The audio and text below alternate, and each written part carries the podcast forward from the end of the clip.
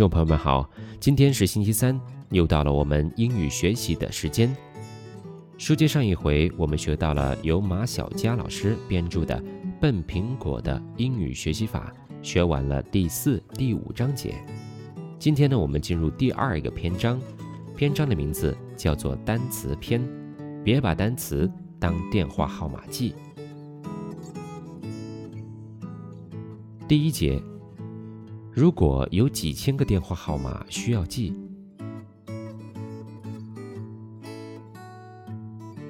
瘦香蕉，我痛恨背单词，而且随着单词越来越多，往脑子里塞的过程越来越难。我相反，我喜欢记单词。瘦香蕉，你喜欢自虐？本苹果说：“不不不，不是因为我有自虐倾向，而是因为我有点小得意。我最擅长记单词，很容易，很轻松。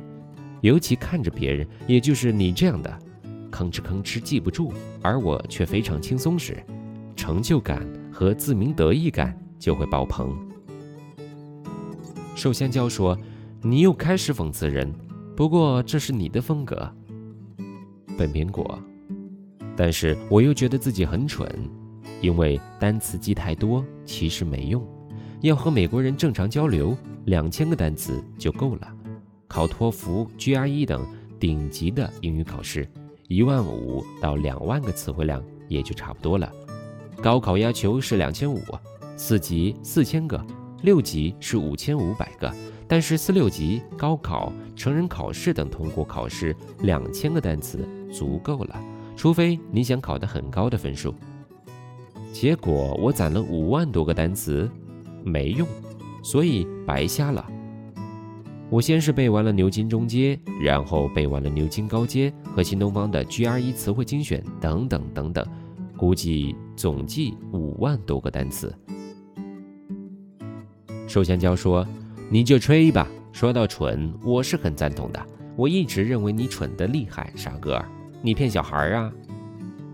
笨苹果说：“我还不止这么点儿单词量，因为每天都还在继续增长。”瘦香蕉说：“滚，坑妹啊，坑妹！”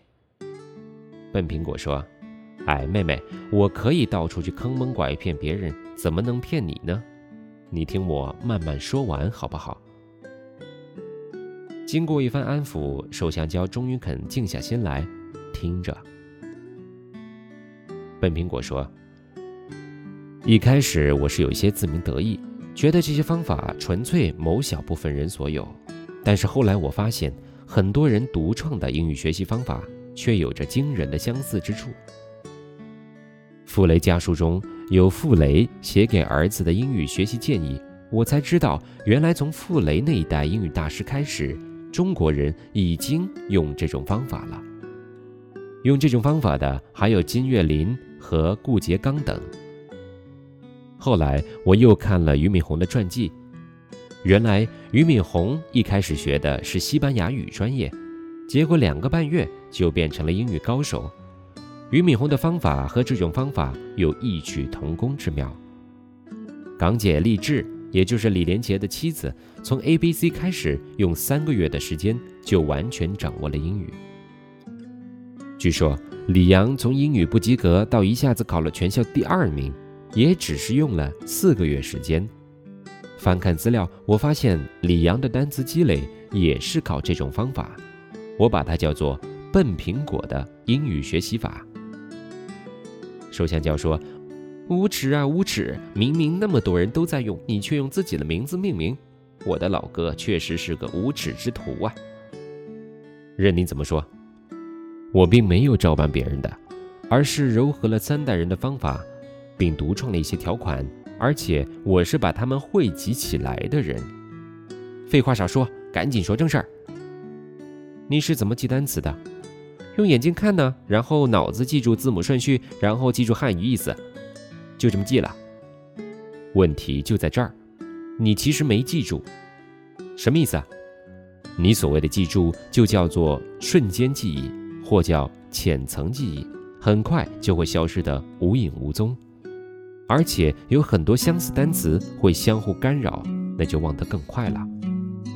寿香蕉说：“瞎说，我这种方法很有效，我三分钟能背五六个单词呢。”笨苹果说：“这个数量更不可靠，任何一个不弱智、低能、IQ 为负的普通人都能三十秒钟记住一个单词，但这并不说明一小时能记一百二十个，一天能记一百二十乘以八等于九百六十个了。”说的好像有点道理，那你说我咋办？我要先批评你的方法。第一，你用的器官不对；第二，你调动大脑来记忆的方法不对。总之，你把单词变成了电话号码，先用眼睛看，再用大脑记忆，而不是去刻录。什么意思？器官不对，大脑记忆不对，电话号码？我不会刻录，这都哪儿跟哪儿啊？你先别急，你有没有发现，婴儿学习语言比我们快多了？一个一岁多的婴儿就会说话了，到两岁左右就说得非常流利了，大概能说两千个词汇。所以，一个两岁的美国小孩已经会说会写两千多个单词了。这个单词量不仅能够自由交流。还能通过中国的各种英语考试。他们除了语言，还要学习别的，所以他们需要两年的时间才能充分掌握一门语言。但是如果叫他们只学语言，那每一个都会是天才。所以我们要向婴儿学习方法。寿香蕉说：“那我和婴儿学习英语的区别在哪儿呢？”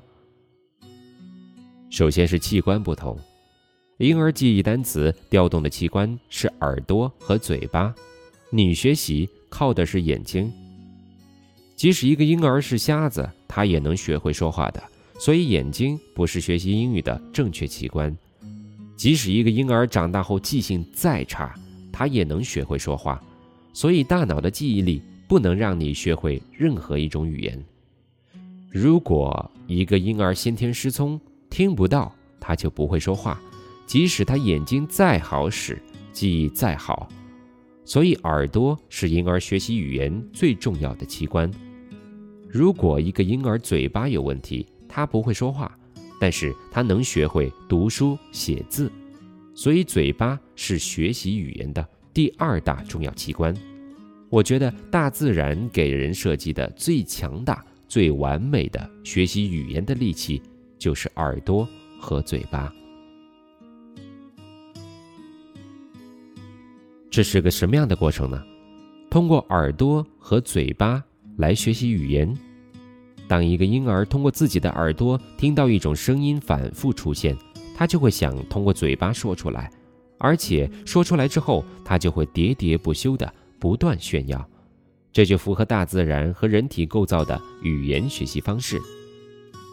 寿香蕉说：“哦，那我明白了。婴儿是没有足够智慧的，他通过耳朵和嘴巴，用这对最佳器官来学习语言。眼睛不好使的儿童会说话，记性再差的人也会说话。所以眼睛和大脑的记忆力是不正确的语言学习器官。是的，所以你记单词的方式，眼睛肢解单词，记忆字母顺序。”强化重复的方法是不符合大自然对人类身体结构的设计的。眼睛和记忆的效率很低，虽然默记三十秒就能记住，但是只能持续若干小时，然后随着时间的推移不断淡化，所以需要根据记忆曲线复习九遍才记住，而九遍的复习是很难操控的，结果只能是背了忘。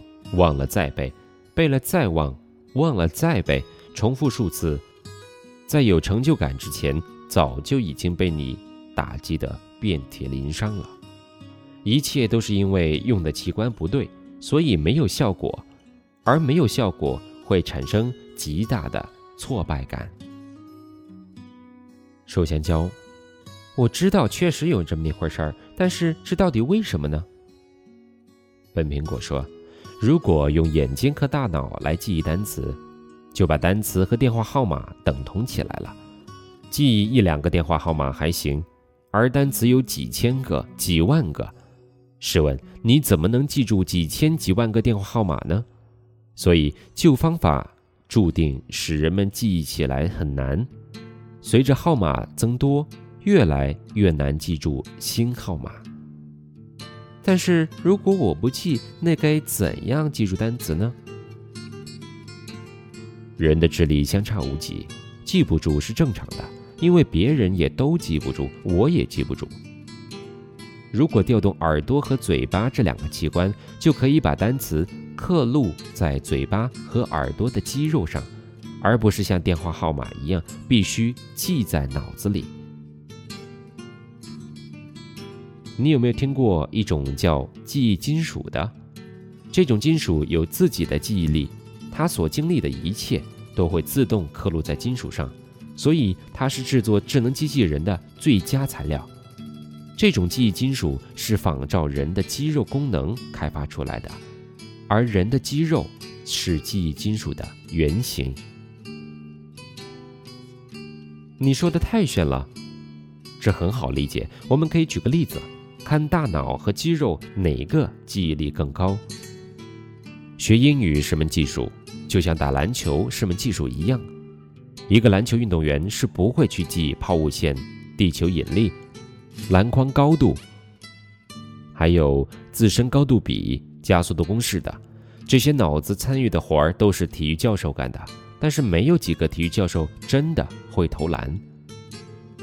真正让林书豪和姚明投中篮的是他们肌肉中刻录下来的这些内容。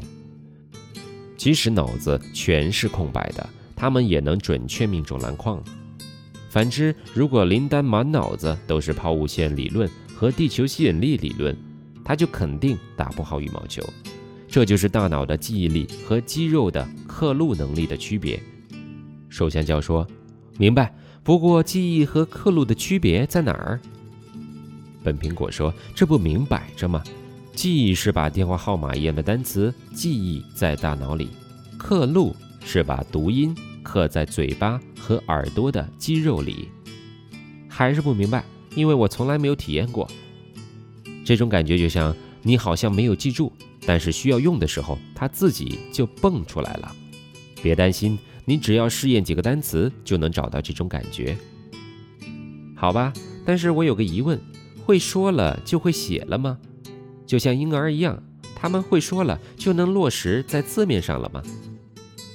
对的，英语是拼音一样的东西，会说了。就会拼写了。汉语和英语最大的不同，就在于汉语的读音和写法是分开的，而英语的拼写只记录读音。汉字是图画转化来的，文盲也会说话，会说话的却不一定识字。但英语的字母表是按照读音排列组合的，知道读音就会写了。这就是美国没有文盲的原因，除非他们本身说的就不是标准英语，而是黑人土语、印第安地区方言等。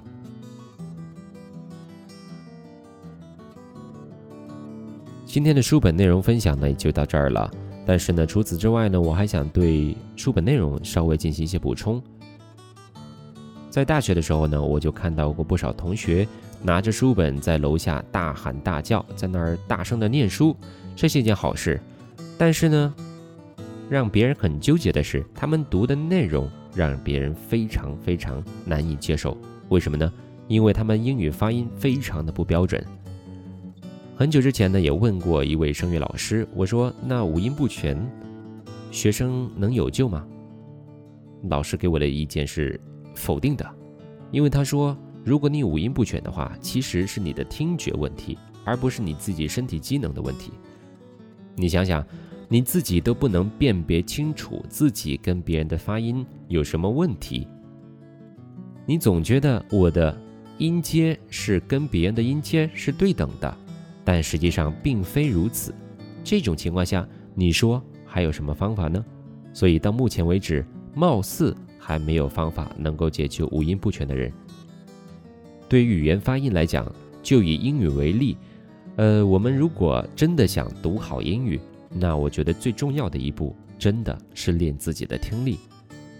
很简单，如果你自己有一个录音机，或者有一台能录音的手机，你可以尝试一下，自己用手机或者用录音机或者用电脑播放一段非常标准的英语文章，不管是英式的 BBC 或者是美式的 VOA 等都可以。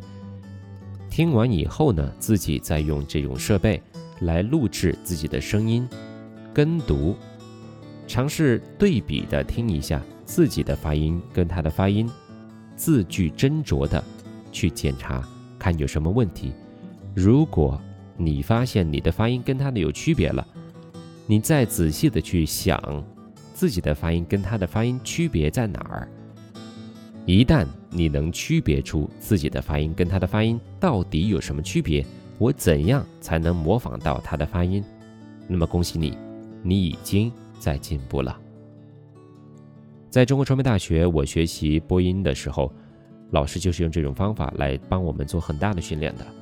当时的老师让我最敬佩的，不是他们自己本身有多大的技能，而是他一听就能听得出你的声音错在哪儿。所以，听力是学习语言的最基础也是最重要的技能。希望各位好好重视，特别是那些不愿意听、不愿意开口的考试型学霸。